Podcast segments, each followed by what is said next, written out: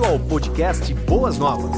Ouça agora o pastor Kleber Souza. Gostaria de convidá-lo a abrir então a sua Bíblia no livro de Pedro, primeira carta de Pedro, capítulo 5, versículo 8. 1 Pedro 5, 8. Estamos falando sobre batalha espiritual. O tema maior é batalha espiritual. E hoje compete a mim, no subtema, a batalha diária. Quais têm sido as suas batalhas diárias, queridos irmãos? É algo que você precisa pensar, repensar, ver, rever, estudar, analisar, para que algumas coisas que venham depender de você, elas possam ser retiradas do seu interior para que na batalha você possa sagrar-se em Cristo Jesus vencedor. Tá? 1 Pedro, capítulo 5, versículo 8, o apóstolo fala assim: Sejam sóbrios e vigiem. O diabo, o inimigo de vocês, anda ao redor como leão, rugindo e procurando a quem possa devorar, tragar. É um texto muito conhecido. É um texto que é muito repetido por cada um de nós. A gente dá essa palavra de alerta para muitos irmãos. Olha, meu irmão, cuidado, o diabo está aí ao derredor, né? Ele está bramando como leão. Cuidado que ele pode, pode querer te tragar. Agora, o que isso realmente vem significar para cada um de nós, para as nossas vidas, para o nosso dia a dia e para a batalha diária? É algo que nós precisamos ter atenção. Mas antes de nós entrarmos propriamente no texto, quando eu vi esse texto aqui, bramando como leão, né, rugindo como leão, ah, buscando a quem possa tragar, me veio à mente aquele, ah, aquela expressão, ah, metaforicamente falando, que as pessoas usam quando estão com muita dificuldade ou com muito trabalho, de uma forma laboriosa, a gente pergunta assim, talvez você perguntou, já ouviu, ou talvez até mesmo você já, já usou essa expressão, ó oh, meu irmão, como que está o seu dia, como é que está aí a sua semana, como é que você está? E ele responde assim, olha, matando um leão por dia. Você já viu essa expressão? Já ouviu? Então veja só, matando um leão por dia, tenta imaginar aí a luta com o leão e sendo ela diária, cada dia você precisa matar um leão, uma coisa que não é muito fácil né? É uma coisa assim muito penosa. A pessoa está querendo dizer, usando a metáfora, que ele está passando assim por situação difícil no seu difícil no seu dia a dia. Ok, mas quando nós olhamos para o texto do apóstolo Pedro, quando ele diz, olha, cuidado, o diabo, o vosso adversário, está rugindo, está bramando, está ao seu derredor, querendo lhe tragar, né? Querendo lhe devorar, então, aí volta ao início do texto, Pedro fala: sejam sóbrios e vigilantes. A ideia ali, meus amados irmãos, e Pedro conhecia muito bem essa questão, é a, a de, do leão caçador. Na verdade, você sabe que a, o rei leão, ele depende das leoas para realizar a sua caça e elas que, que, tra, elas que, que providenciam o alimento para toda a, a, população leolina, né, vamos assim chamar. Mas algumas vezes o próprio leão sai para caça. E quando o leão então encontra com um bando, vamos aqui exemplificar aqui, um bando de gnus, ele se coloca assim numa posição de espreita, não muito distante do bando, e ele fica observando toda a movimentação daquele bando. Um dado momento, o leão ruge, mas ele faz isso de, de forma proposital. A intenção é afastar o bando mesmo. A intenção é assustar o bando. A intenção é fazer com que o bando saia em retirada. Quando ele ruge e os gnus ou qualquer outro bando, zebras ou qualquer outra, sai em retirada, ele observa o mais fraco na corrida, o mais lento, o menos potente, o que vai oferecer menor resistência. É esse que ele irá atacar. É essa analogia que Pedro está usando do leão animal com a estutícia de Satanás, rugindo, bramando como leão, Porque a intenção agora de, do diabo é, ao tentar nos afugentar, ele quer causar um pavor, um medo, mas na verdade ele quer observar o nosso ponto fraco. Essa é a questão. Dito isto, e repito esta expressão mais uma vez, eu quero chamar a sua atenção para o seguinte fato: qual é o seu ponto fraco? Não tem? Glória a Deus. Deus abençoe. Você, meu querido irmão, que está aí na sua casa, converse aí com a sua família, converse aí com o seu esposo, com a sua esposa, com seus pais, com seus filhos. Pergunte aí, você está você tá num momento mais pessoal, mais íntimo, pergunte assim, qual é o seu ponto fraco? Você tem ponto fraco? Qual é o seu ponto fraco?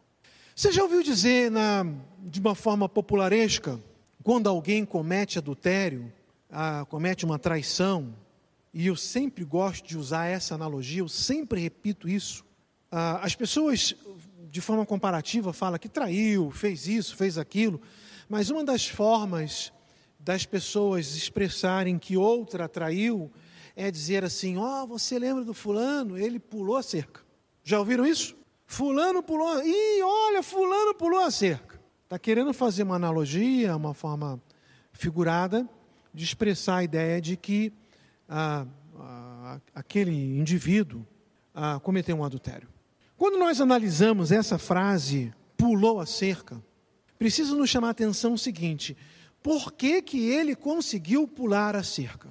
Qual é a única situação que vai lhe proporcionar uma, uma, uma situação é, é, é, fácil, sem, sem colocar obstáculos nenhum. Ah, ele subiu no banquinho, ah, ele colocou uma escada. Não é nesse sentido, mas no sentido dele, você está numa fazenda, a fazenda tem uma cerca e você consegue pular aquela cerca com muita facilidade. Agora eu estou falando no sentido real mesmo de cerca cerca de de, de separar ah, os terrenos. Né? Você está lá na, na, na, sua fazenda, você, é um, você tem uma fazenda, você tem aí um, uma terra, uma propriedade, e lá tem uma cerca, essa, ah, essa cerca aqui, eu consigo pular essa cerca com muita facilidade.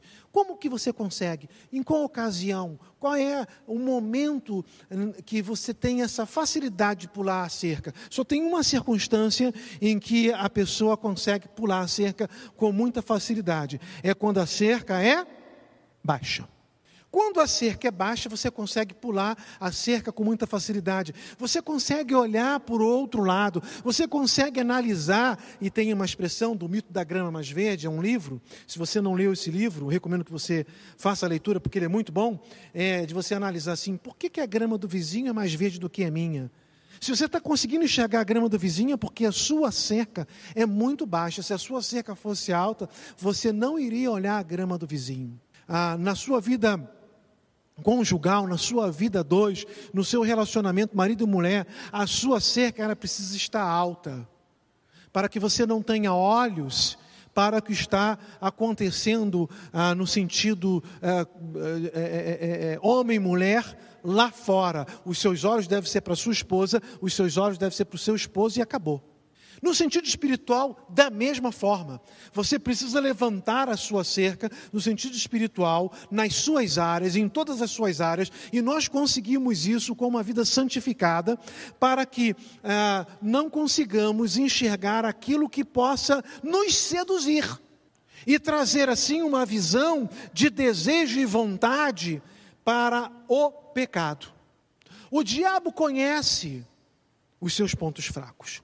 Você também conhece os seus pontos fracos. Você, meu querido irmão, que você está em casa aí agora, louvando a Deus conosco, você sabe exatamente quais são os seus pontos fracos. Possivelmente você já está pensando neles. Talvez você esteja até com vergonha de querer falar isso aí na sua casa, para os seus pais, ah, para a sua esposa, para o seu marido, enfim, com quem você convive mas possivelmente você está analisando exatamente isso. E na sua mente está passando um filme e você está vendo ali quais são os seus pontos fracos. O diabo sabe, você sabe, mas Deus também sabe de todas as coisas. Então preste muita atenção, porque as nossas batalhas, elas são diárias. Às vezes, meu querido irmão, o seu ponto fraco parece ter uma coisa assim muito muito bobinha, mas não é, porque ela te, te tira do sério. É o trânsito. Às vezes uma pessoa ela é tão irritada, ela fica tão irritadiça com, com o trânsito, que se ele passa assim, por uma situação que ele leva uma fechada, alguém não ligou a seta, e, e, e isso lhe causa assim uma certa uma certa ira, vai fazer até com que você comece a perseguir aquele carro. Mas você é um crente no Senhor Jesus Cristo. E você está ali irritado, e você por dentro, no seu íntimo, está xingando, e eu não estou falando falando de xingamento, meu querido irmão, de palavras de baixo calão, não é nesse sentido, mas no sentido de, olha, que cara idiota, que cara ignorante, por que, que ele fez isso? E tal, e você abre o vidro e esbraveja e tal, mas você é um servo de Deus. Como que você se comporta no trânsito? Você precisa entender que Deus, quando Ele vai testar a sua paciência, Ele vai te dar situações adversas para que você possa exercer a paciência. Ele não vai colocar paciência no seu coração. E você precisa entender isso e fazer essa leitura. Para que neste momento você, na sua batalha diária, possa então falar assim: opa, eu tenho que baixar aqui a minha bola, como diz no popular. Eu tenho que exercer o fruto do espírito de mansidão, domínio próprio, temperança. Qual seria o seu outro ponto fraco? Área sexual? Eu não sei.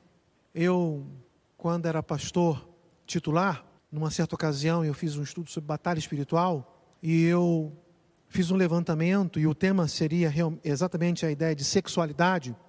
E eu fiz um levantamento nas cartas do apóstolo Paulo, e eu agora não vou conseguir lembrar, mas salvo engano, somente Filipenses, que o apóstolo Paulo não vai falar não vai trazer nenhuma recomendação é, é, com relação à área sexual.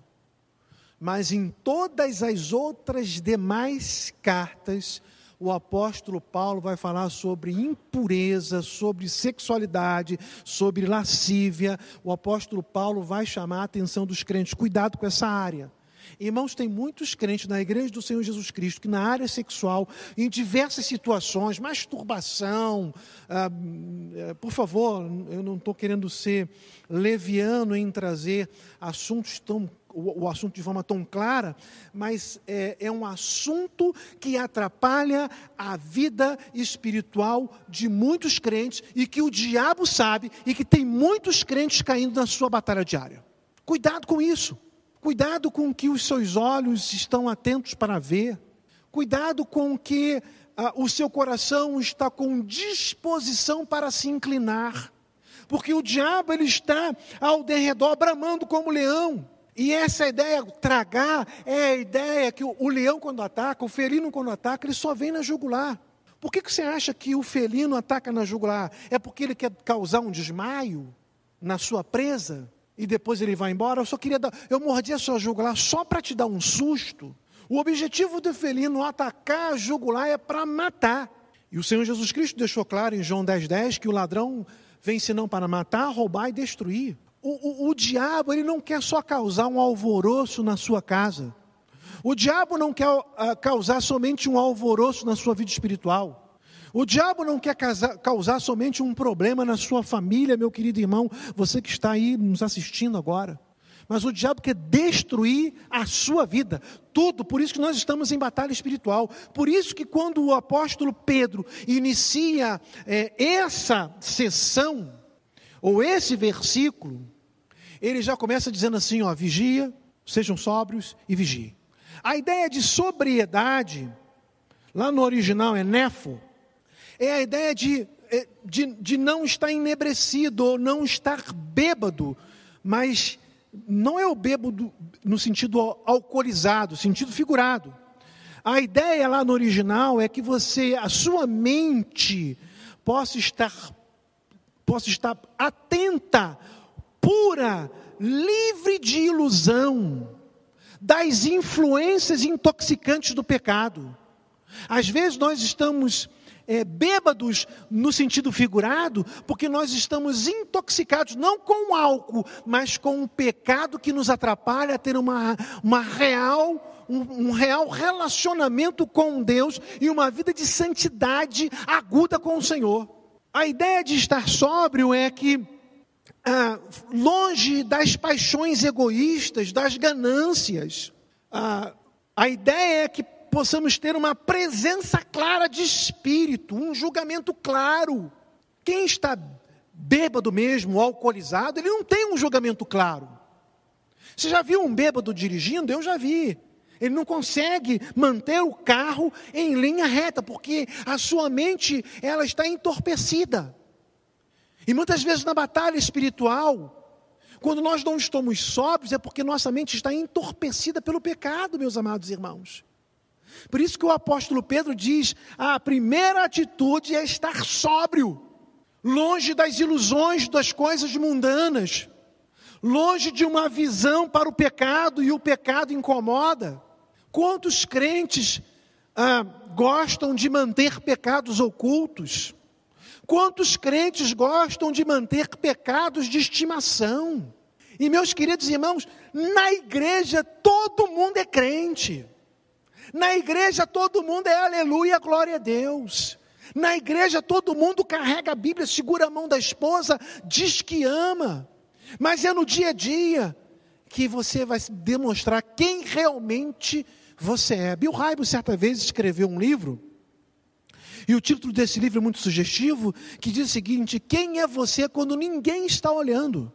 Ora, é claro que algumas pessoas estão olhando, Deus tudo vê, o diabo não é onipresente, mas ele está ali sempre ao derredor, e você também sabe das coisas que você está fazendo.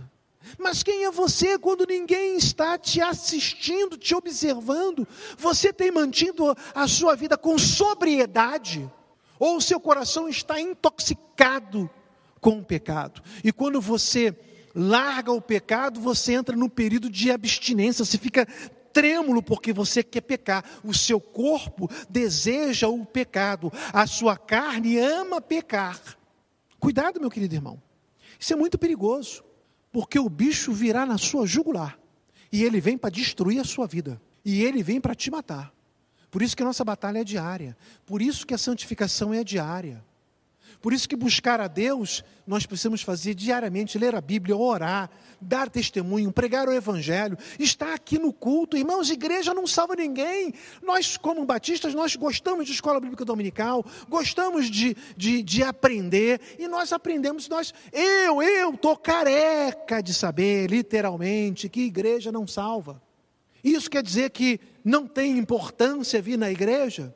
Que agora, com a possibilidade da programação online, você tem que ficar em casa? Não, meu amado irmão, você tem que vir na comunhão. É aqui que nós nos abraçamos.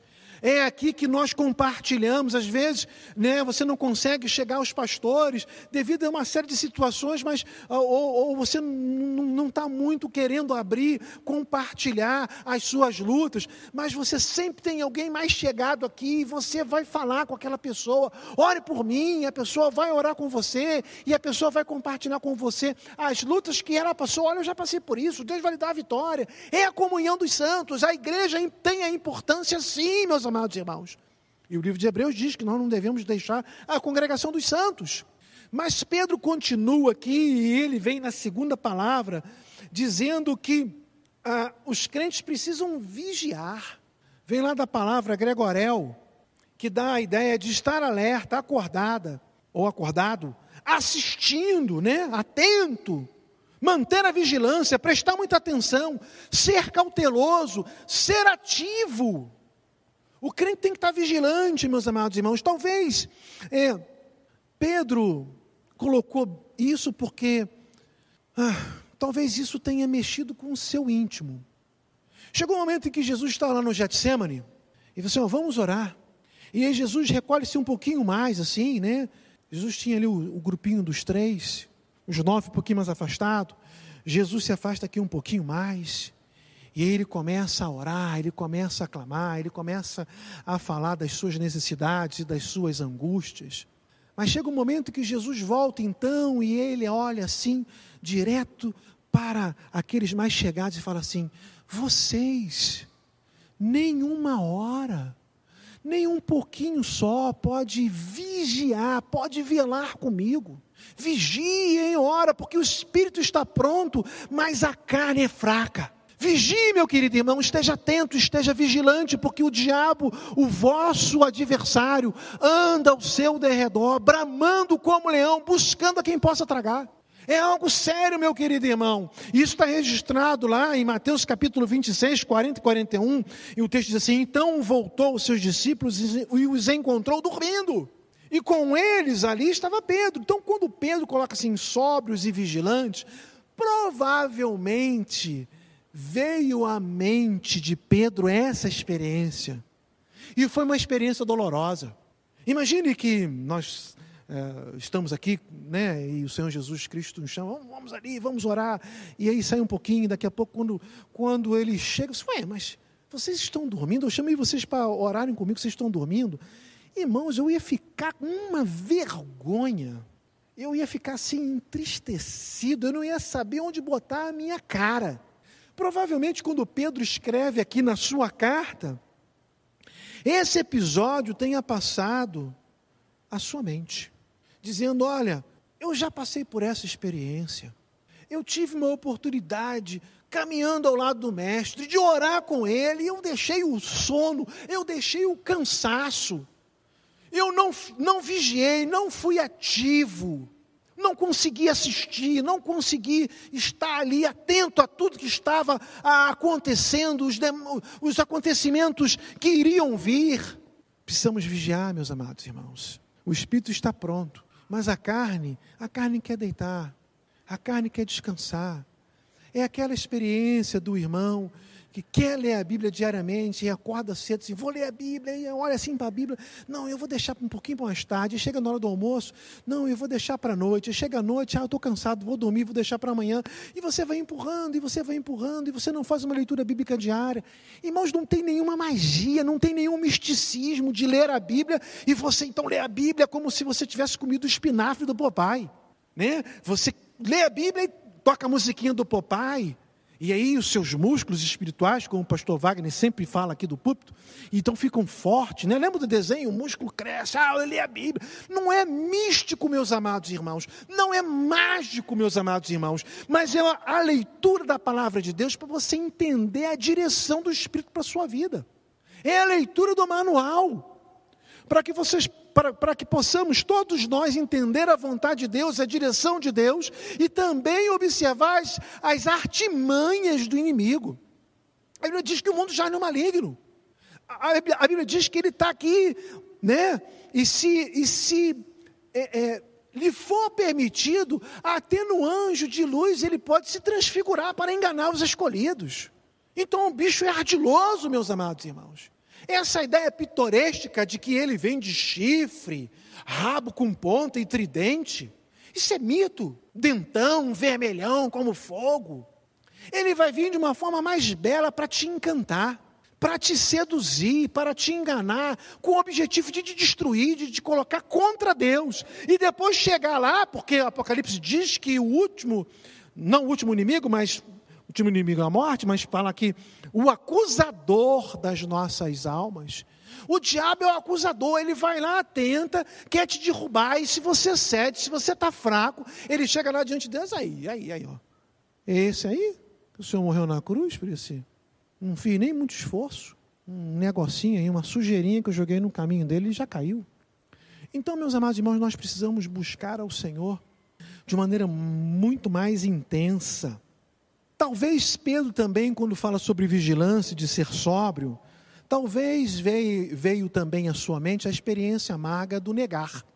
Jesus falou assim: Olha, Pedro, você está dizendo aí que vai morrer por mim, mas antes do galo cantar, você vai me negar três vezes. E os irmãos conhecem a história, está lá, capítulo 26 de Mateus, e são muitos versículos, lá pelos setenta e pouco, diz que Jesus está lá no pátio, João tinha lá uns conhecidos. Pedro fala para João: João, tu consegue arrumar uma vaguinha aí para eu entrar? Eu, tenho, eu quero mesmo que de longe ver o que, que está acontecendo. E aí João consegue, Pedro entra. Aí o pessoal fala assim: Ué, eu te conheço, eu sei quem você é. Você é um dos seguidores. Eu, eu não, nem, nem sei quem é, nunca vi. Primeira vez. Aí ele se afasta aquele grupo, vou sair daqui que esse pessoal já está já tá, já tá, uh, né? Já está apontando o dedo aqui para mim, já está me reconhecendo, está me acusando. Aí outro grupo falou assim: Ô oh, rapaz, você é um dos seguidores. Ele falou assim: Não, eu não. E na terceira vez, você fala: Olha, a sua fala, essa expressão lá no Novo Testamento, a sua fala te condena, é um sotaque. Então, falou assim: Olha, você realmente é um seguidor dele, porque ah, o seu sotaque denuncia isso. E ele, pela terceira vez, nega, o galo canta, tem uma troca de olhar.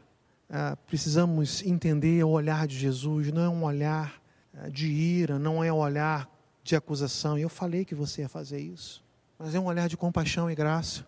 Pedro chora amargamente, sai dali. Talvez quando Pedro ah, escreva sua carta, e você precisa entender que é um Pedro transformado, o Pedro fujão, lá em Atos, quando é preso, e o pessoal fala assim: Olha, nós vamos te soltar. Lá no início do livro de Atos, capítulo 4. Nós vamos te soltar, mas você precisa se comprometer conosco, ou pelo menos seguir a nossa ordem, de que você não vai falar nada. Aí Pedro fala assim: Quê? O quê? Negativo. Não posso deixar de falar daquilo que eu tenho visto e ouvido. É outro Pedro. É um Pedro é, que experimentou ali um momento é, muito próximo com o Senhor e algumas coisas amargas, e aprendeu. E quando ele está escrevendo, possivelmente está suscitando na sua mente essas situações. Não estou afirmando, estou conjecturando, mas fazendo um contraponto ou analisando o que Pedro passou, isso nos chama atenção. Então, meus amados irmãos, já tem alguém que passou por uma experiência, às vezes é, experiências dolorosas, e nos alerta: que passar a mesma experiência? Não tem, nenhum, não tem nenhum sentido. Observe a palavra de Deus e siga a palavra de Deus. Viva a palavra de Deus. Seja sóbrio e seja vigilante. Olha, Paulo também nos alerta acerca do dia mal, alerta sobre as perseguições do inimigo. Em Efésios capítulo 6, que fala a armadura de Deus, o texto é muito conhecido, nós repetimos muito, mas nos, dos versos 11 a 13, Paulo fala assim: Vistam toda a armadura de Deus para poderem ficar firmes. O objetivo de nós nos revestirmos é ficar firme, é ficar de pé, irmãos. O diabo quer derrubar, Deus quer colocar de pé, ereto, firme, com os pés firmados na rocha que é Jesus Cristo. O diabo não quer isso. Para poderem ficar firmes contra as ciladas do diabo. Aí o versículo 13. Por isso, vistam toda a armadura de Deus para que vocês possam resistir. No 11 ele fala ficar firme e no 13 ele fala sobre resistência no dia mal. O objetivo de nós nos revestirmos daquilo, daquilo que é de Deus é resistir o dia mal e permanecer inabaláveis depois de, fei, de, terem feito tudo, né? De tá ali, batalhou, vestiu a coraça e tudo. Então, firme, não caiu, resistiu porque nós estamos na presença do Senhor. Mas eu queria uh, andar aqui, uh, um outro versículo lá em 1 Pedro 5, para, nesse tempo aí que me resta, passar para vocês o segredo, conforme Pedro nos orienta na sua carta, para vencermos nas batalhas diárias. 1 Pedro capítulo 5, versículo 10, 1 Pedro capítulo 5, versículo 10. Pedro fala assim: O Deus de toda graça, que os chamou para a sua glória eterna em Cristo Jesus, depois de terem sofrido durante pouco tempo, nós passamos por lutas nesse, neste mundo. o inimigo imprime, né? lá no 8 está dizendo: olha, é, ele está bramando como leão, então nós estamos numa batalha diária. Então, aqui no meio do versículo 10, ele fala assim: ó, depois de terem sofrido durante pouco tempo, aí ele fala aqui o que, que Deus vai fazer conosco. Os restaurará, os confirmará e lhes dará forças e os porá sobre firmes alicerces. Mas eu queria pegar essas três palavras aqui para trabalhar a ideia de que quando nós dependemos de Deus, Ele atua em nós, nos restaurando, nos confirmando ou firmando os nossos pés e nos fortalecendo. Então, meus amados irmãos, nós precisamos sempre depender de Deus, porque uh, Pedro diz que ele nos restaura, ele nos conserta. Diz que ele firma os nossos pés na rocha para ficarmos firmes, inabaláveis. E ele nos fortalece, não é a força física, é a força espiritual do Senhor, nos revestindo. Então, Deus nos aperfeiçoará ou Deus nos restaurará. Ah, lá no original, a palavra, ah, é, ela, ela traz a ideia soldar uma fratura ou calcificar uma fratura. Meu filho Lucas, eu não vou, eu não vou lembrar quantos anos ele tinha, não sei se era sete, dez, mas ele era bem novinho assim. E ele fez lá uma, uma, uma brincadeira lá na igreja, de correr na mesa e tentar pegurar, segurar uma, um travessão assim, ah, de um telhado mais baixo. E ele até segurou, mas o corpo balançou, quando balançou a mão escapuliu, ele caiu por cima do braço e ele quebrou aqui, um pouquinho em cima do cotovelo. E é isso que levou tempo para calcificar, mas calcificou. E aí, conversando com o ortopedista, ele falou assim: olha, isso aí é como se fosse uma solda. Isso aí fica, fica duro mesmo, fica forte, fica rígido. Se ele tiver uma outra fratura, possivelmente vai ser acima ou abaixo. Mas ali onde calcificou, onde foi restaurado, não, porque está forte. Ah, Pedro está usando essa expressão aqui do grego para dizer que Deus nos restaura quando, na comparação de quando um osso é fraturado, ele é calcificado, ele fica firme. Significa prover aquilo que está faltando, remendar o que está quebrado, repor uma parte, deixar adequadamente ajustado. Olha, meus amados irmãos, às vezes nós temos umas batalhas diárias, e nós temos, analisamos as nossas vidas, vemos que temos algumas fraquezas e pedimos então ao Senhor para nos restaurar. Vejam que a ideia de restaurar também não tem misticismo, misticismo e nem magia. Deus não nos restaura com a varinha de condão, como uma fada madrinha, balançando. O que você precisa restaurar? Ah, Senhor, estou com esse problema. Não. Vai depender de você. Deus vai te dar forças, Deus vai te animar, Deus vai te fortalecer. Mas a restauração vai depender de você abandonar aquele pecado. Senhor, eu não quero mais. Eu quero me viver livre disso. Eu quero me colocar numa situação que, que isso não seja mais um incômodo para mim. E Deus então vai firmar os teus passos, Deus vai trabalhar naquilo que está faltando, colocar parte, vai repor no seu coração. Irmãos, as batalhas, nas batalhas diárias, muitas vezes nós somos atingidos. E nessas batalhas, nessas lutas, muitas vezes nós somos feridos, espiritualmente falando. E a restauração dependerá do Senhor. Claro, repito, precisamos fazer a nossa parte. É um pecado cometido, é algo que não está bem na sua vida, você precisa abandonar. E Deus trabalhará profundamente no seu coração.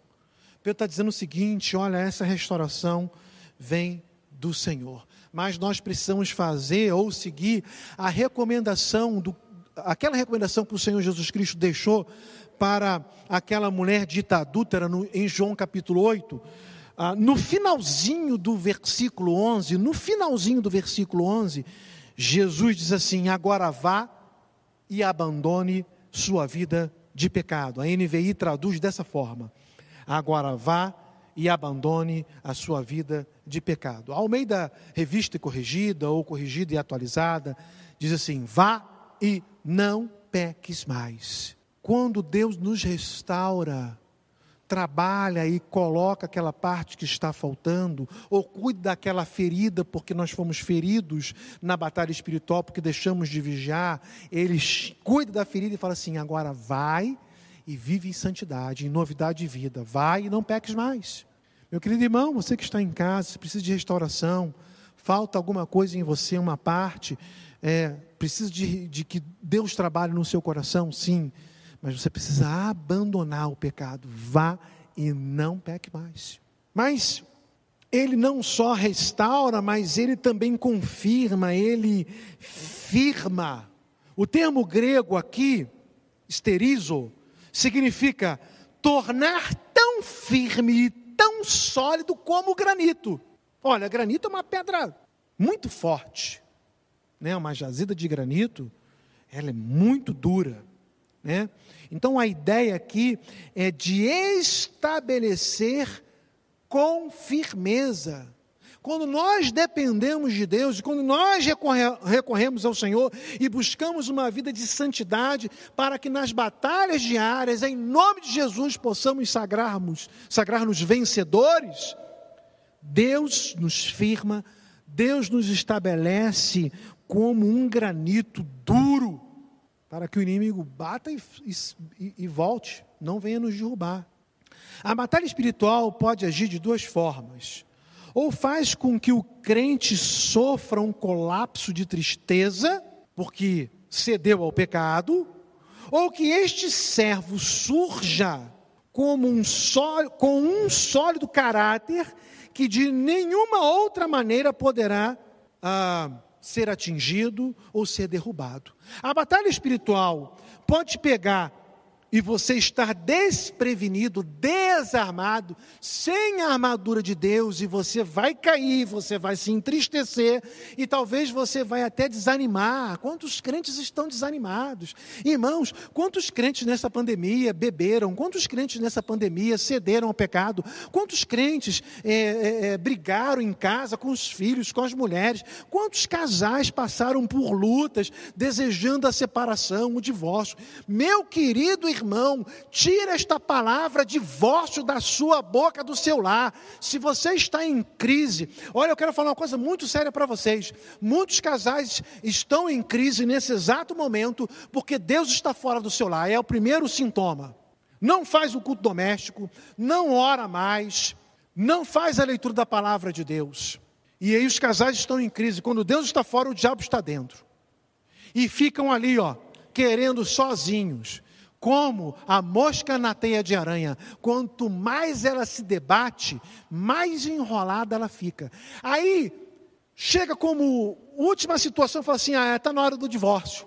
Mas não procurou auxílio espiritual, não conversou com os pastores, não procurou o pastor Wagner, não procurou a equipe de pastores auxiliares para uma conversa séria. No primeiro sintoma em que você não está conseguindo resolver, procure ajuda em nome de Jesus. Os homens se acham super-homens, fortões. Não, eu vou abrir meu coração, eu consigo. Não consegue. Vai ser um pato na mão do diabo. A ideia, meus amados irmãos, não é de você ser humilhado. A ideia não é de você passar vergonha.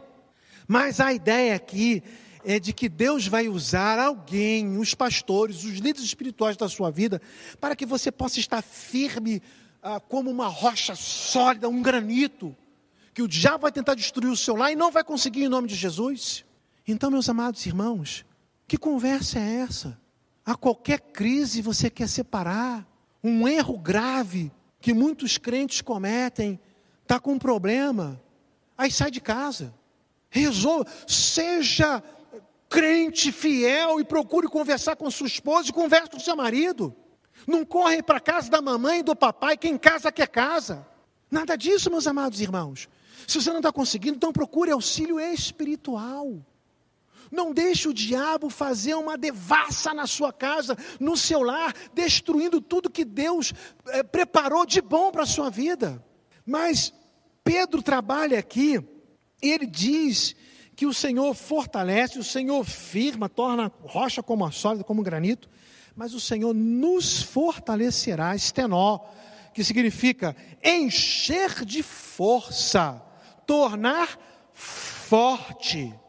É por isso que um pouquinho antes, um pouquinho antes, Pedro vai falar assim, lá no versículo 6, 1 Pedro 5, 6: humilhem-se debaixo da poderosa mão de Deus.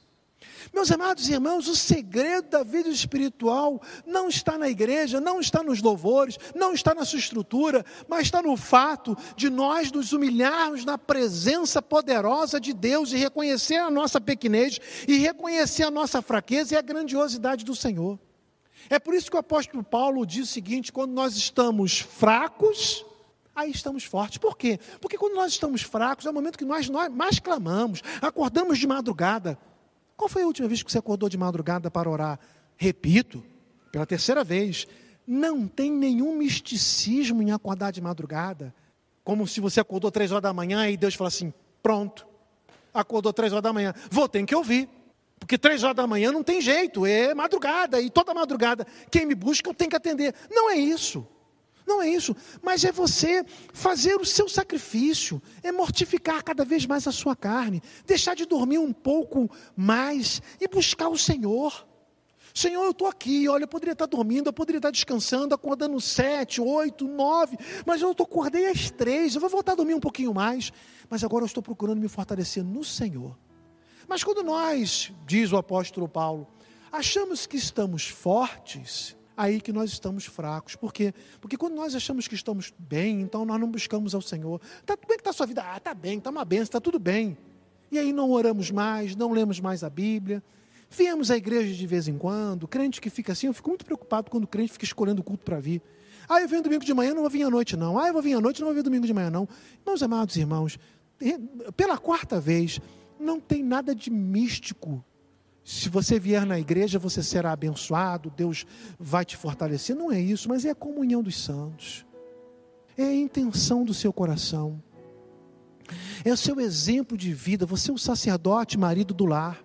Que exemplo você está dando para sua esposa, principalmente para os seus filhos? Você já pensou a época que nós estamos vivendo, uma época difícil, meus amados irmãos?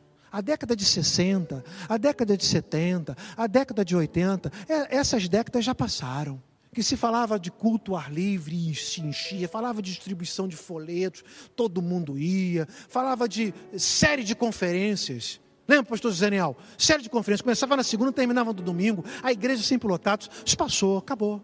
Teve a sua época.